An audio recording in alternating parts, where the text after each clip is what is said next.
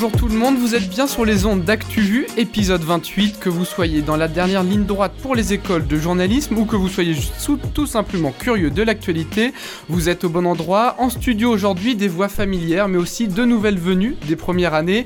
En inter, Majid fait le point sur les manifestations en Colombie. Héloïse en France, tu nous proposes quoi? Je vais vous retracer l'actualité de la fédération Miligorus. Salut Simon, quoi de neuf du côté de l'économie? Eh bien, on va parler des comptes offshore de Total en Birmanie qui ont l'air de bien arranger les généraux de la junte. En sport, Joséphine, tu vas nous parler d'un témoignage. Oui, un témoignage vachement rare dans le milieu du foot. Et à les nouvelles dans l'équipe d'ActuVu, Marie, c'est à toi de jouer pour le affluoté.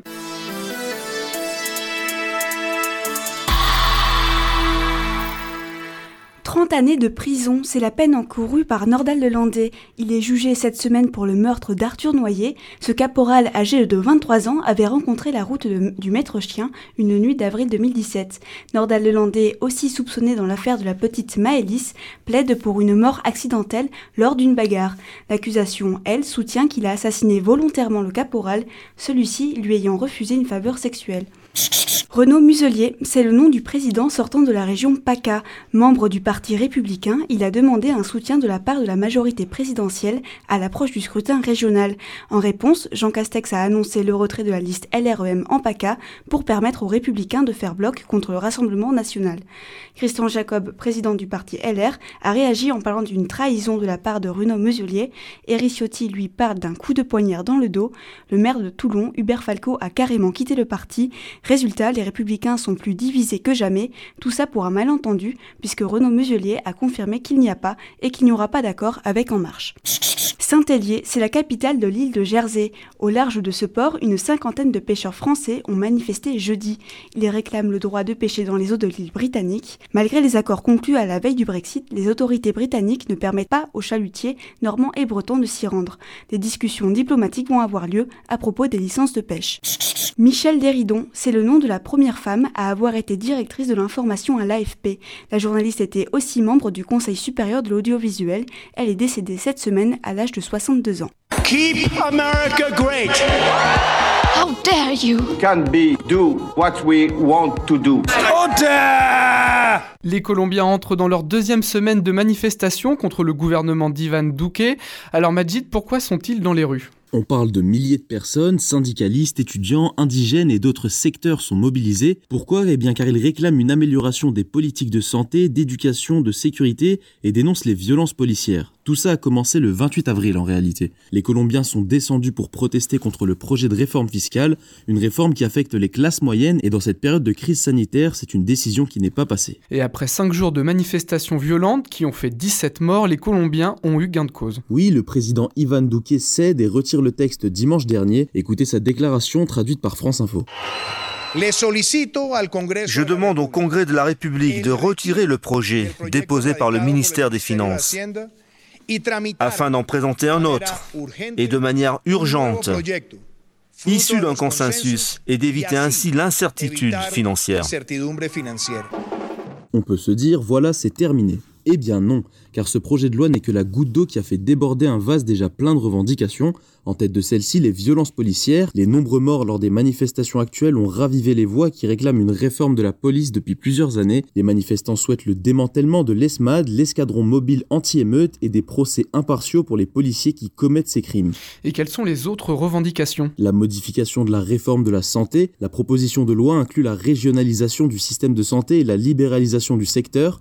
Les opposants y voient un système qui consolide les assurances de santé privées et inégalitaire pour ceux qui ne peuvent pas souscrire à ces assurances. Il y a aussi la violation de l'accord de paix de 2016 entre le gouvernement et les FARC. Fin avril, le Parti des communs, fondé en 2017 par l'ex-guérilla des FARC, a rapporté que 269 signataires du processus de paix ont été assassinés et plus simplement, les Colombiens s'insurgent contre la précarité et le chômage, d'autant plus depuis la pandémie. Le taux de chômage déjà élevé en mars 2020 avec 12,6% a explosé à 15,9% en février 2021 et en un an, c'est près d'un demi-million de personnes qui ont perdu un emploi. Et face à cette colère, le président Evan Douquet a convoqué une table ronde nationale de dialogue, mais les manifestants restent sceptiques.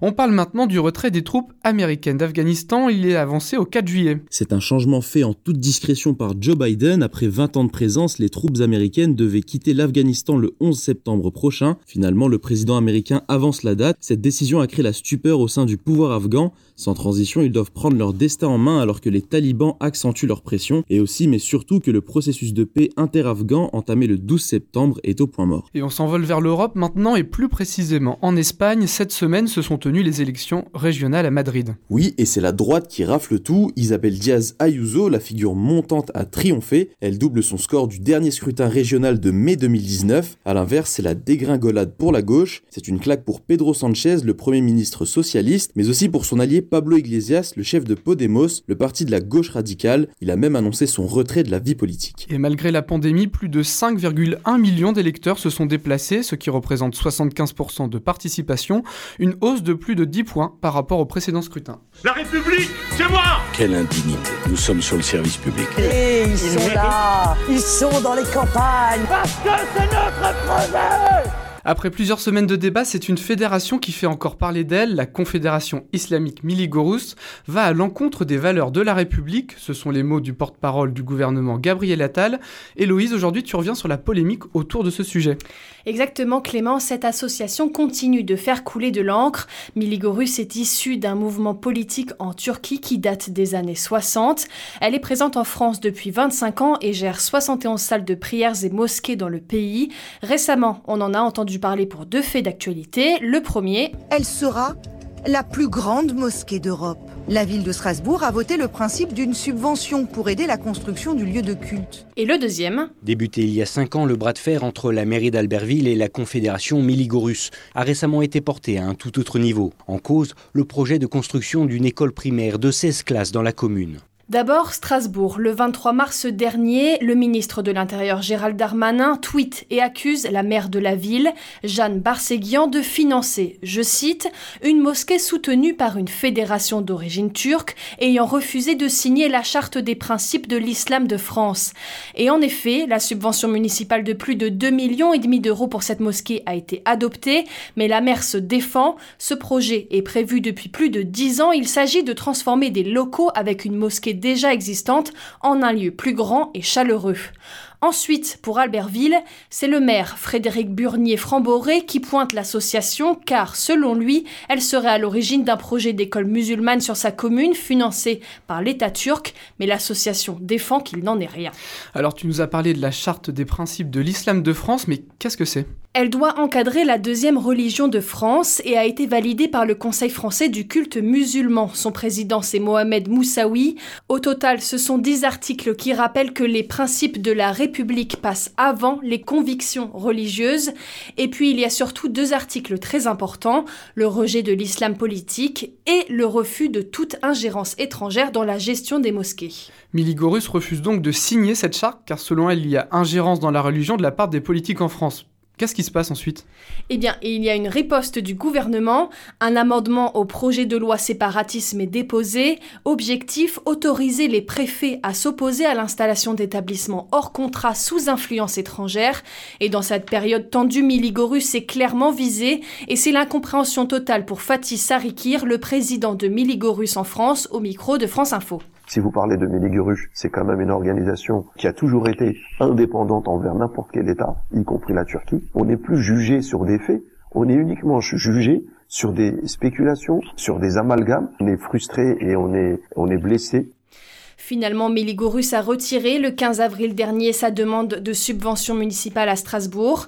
Et pour Albertville, Fatih Sarikir veut maintenir son projet d'école, mais un incendie s'est déclenché le 3 mai dernier, juste à côté, aux abords de la mosquée turque gérée par la fédération. Une enquête est ouverte pour déterminer son origine. Le ministère de l'Intérieur confirme qu'il s'opposera à cette ouverture d'école, mais ne demande pas la dissolution de Miligorus. Et s'il y a bien une association qui a été dissoute, elle, c'est Génération Identitaire. Effectivement, Clément Le Conseil d'État a validé sa dissolution. L'association est accusée de propager des idées qui justifient ou encouragent la discrimination, la haine ou la violence envers les étrangers et la religion musulmane. Pour rappel, Génération Identitaire avait exposé une banderole défendant le racisme anti-blanc sur les toits de Paris le 13 juin dernier lors d'un rassemblement antiraciste place de la République. Et tu finis cette chronique, Héloïse, avec la loi climat. Elle a été adoptée en première lecture à l'Assemblée nationale le 4 mai. C'est désormais au Sénat de voter le mois prochain. Dans les grandes lignes, le projet de loi climat et résilience vise à réduire d'ici 2030 de 40% les émissions de gaz à effet de serre. Le délit d'écocide sera instauré, tout comme l'interdiction des vols domestiques si un trajet de train est possible en moins de 2h30. La gauche et les écologistes s'opposent pourtant à ce texte législatif. Ils dénoncent un manque d'ambition.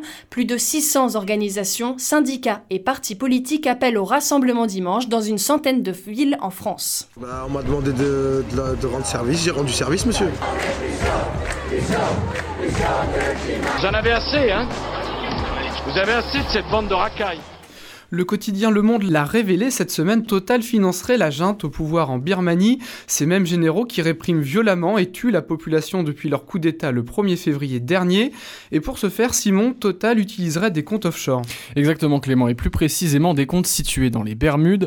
Alors pour remettre un peu de contexte, Total arrive en Birmanie en 1994, et c'est à ce moment-là qu'ils installent dans ce paradis fiscal une de leurs entreprises, là où ni cession de parts, revenus ou dividendes ne sont taxés. Et depuis, un montage financier bénéficie aux généraux birmans. Et c'est là que ça se complique. L'exploitation qui est mise en cause est celle du gisement de Yadana dans les eaux birmanes où un gazoduc relie la Thaïlande, mais elle est surtout très importante puisqu'elle distribue la moitié de l'électricité de la capitale birmane, Rangoon.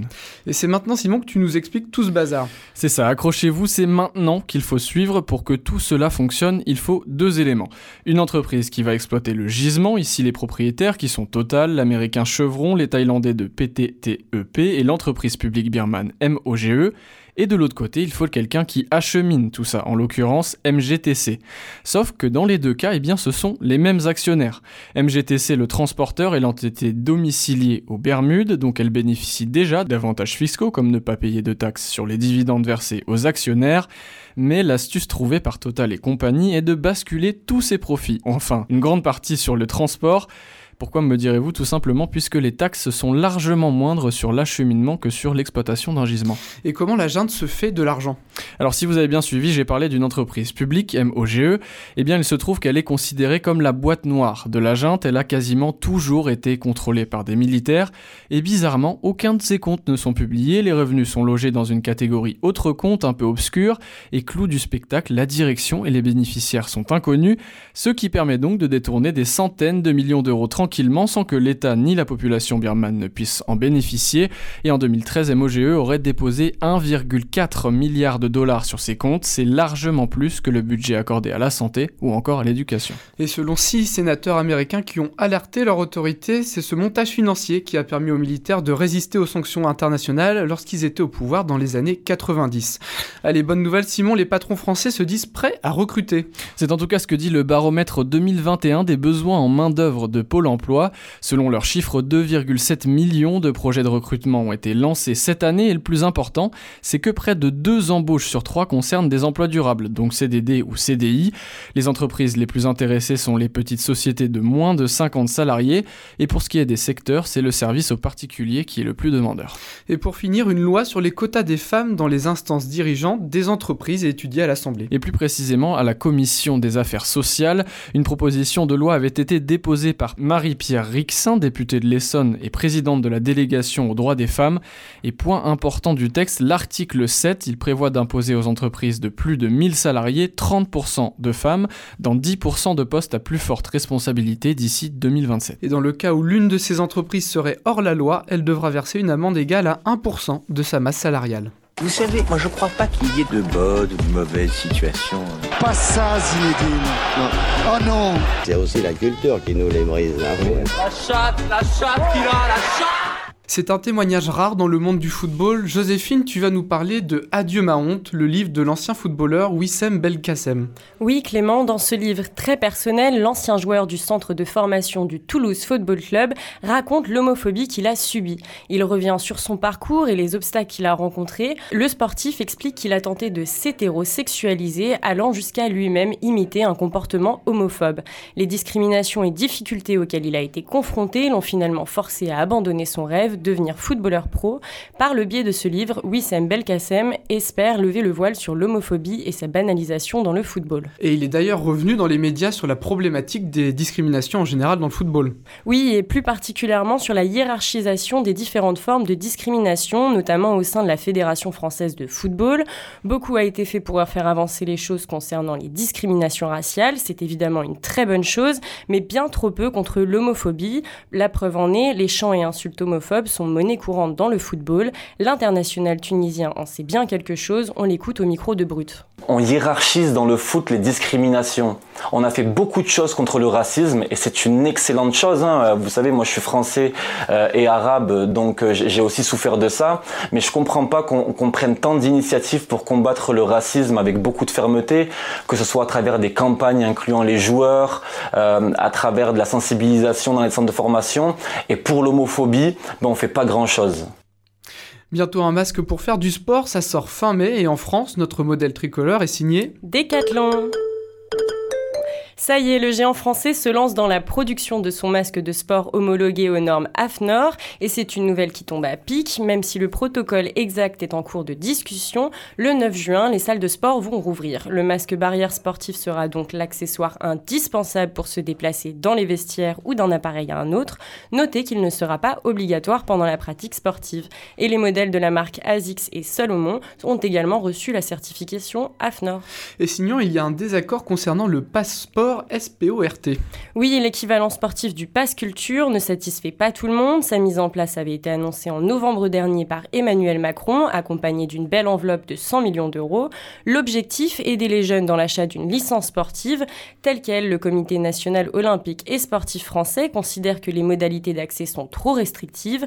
Il faut un plafond familial de 600 euros pour en bénéficier, critère qui n'inclut que 2 millions de jeunes. Le Comité olympique propose donc de rendre éligibles toutes les familles bénéficiaires de l'allocation de rentrée scolaire. 3 millions de familles et 5 millions de jeunes seraient ainsi concernés. Mis à part le sport, Joséphine, tu nous parles également de Blanche-Neige, le célèbre conte des frères Grimm et classique de Disney pourrait devenir la nouvelle cible de la cancel culture. Oui, enfin, c'est plutôt un article américain qui questionne la fin du film. Tout part de deux journalistes américaines du SF Gate, la version numérique du San Francisco Chronicle, lors de la réouverture VIP du parc Disneyland en Californie, fermé pour cause de pandémie.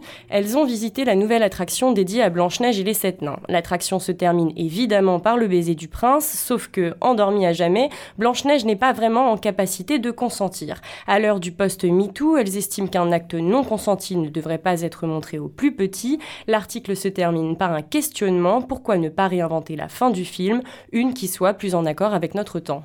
Je te donne juste un petit conseil. Franchement, il faut que tu vois ça. Tu le connais lui? C'est vraiment pas mal ce livre. Ça, c'est bon à savoir. C'est quand l'apéro? C'est un incontournable. Il faut que t'écoutes ça. J'adore le concept. C'est de la bombe. C'est où que ça twerk? Mais elle est où la moulaga Cette semaine, vous n'avez pas pu passer à côté du féminicide en Gironde. Mathilde, on fait le point avec toi sur les violences conjugales en France.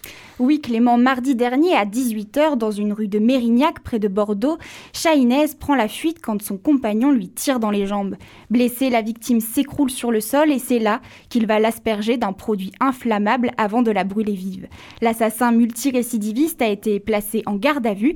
Il avait déjà fait 9 mois de prison en 2020 pour des faits de violence volontaire sur conjoint. L'enquête est ouverte pour homicide volontaire par conjoint et destruction par incendie. Il s'agit du 39e féminicide en 2021 en France. Depuis le début de l'année, les appels de victimes ont augmenté de 60%. Le gouvernement a alors annoncé la création de 1000 places pour les femmes violentées. Et qu'est-ce qui a été mis en place en France pour aider les victimes, euh, Mathilde? C'est en 1975 que le centre Flora Tristan ouvre ses portes à Clichy. C'est le premier refuge pour femmes battues de France. En 2014, un nouvel outil fait son apparition pour aider les victimes, c'est le TGD. Alors le TGD, c'est quoi? Eh bien, c'est le téléphone grand danger pour alerter immédiatement un service d'assistance. Malgré ça, le pic des féminicides est franchi en 2019 avec 146 décès recensés par le gouvernement. Édouard Philippe, alors Premier ministre, lance le Grenelle des violences conjugales. De nouvelles places d'hébergement d'urgence sont proposées et déposer plainte à l'hôpital devient alors possible. Cette même année, le gouvernement met en circulation le bracelet électronique. Mais la Fédération nationale Solidarité Femmes, FNSF, demande une meilleure application des dispositifs. Elle veut que les armes à feu soient bien réquisitionnées chez les conjoints violents, et ce, dès la première plainte. On le rappelle, en France, les armes à feu sont utilisées dans un tiers des féminicides. Les associations comme Femmes Debout, En Avant Toutes, SOS Femmes et bien d'autres veulent également des mesures sur l'alcool qui aggravent les violences. Merci Mathilde pour ces précisions et on rappelle le chiffre, le numéro pardon 3919 pour les victimes, témoins ou professionnels et le 114 pour les SMS. Et ActuVu épisode 28, c'est déjà terminé. Merci à tous les chroniqueurs et à la technique Capucine. Et merci à vous qui nous écoutez. Et en attendant de se retrouver la semaine prochaine, vous pouvez nous suivre sur les réseaux. On fait plein de choses sympas et utiles. Allez, salut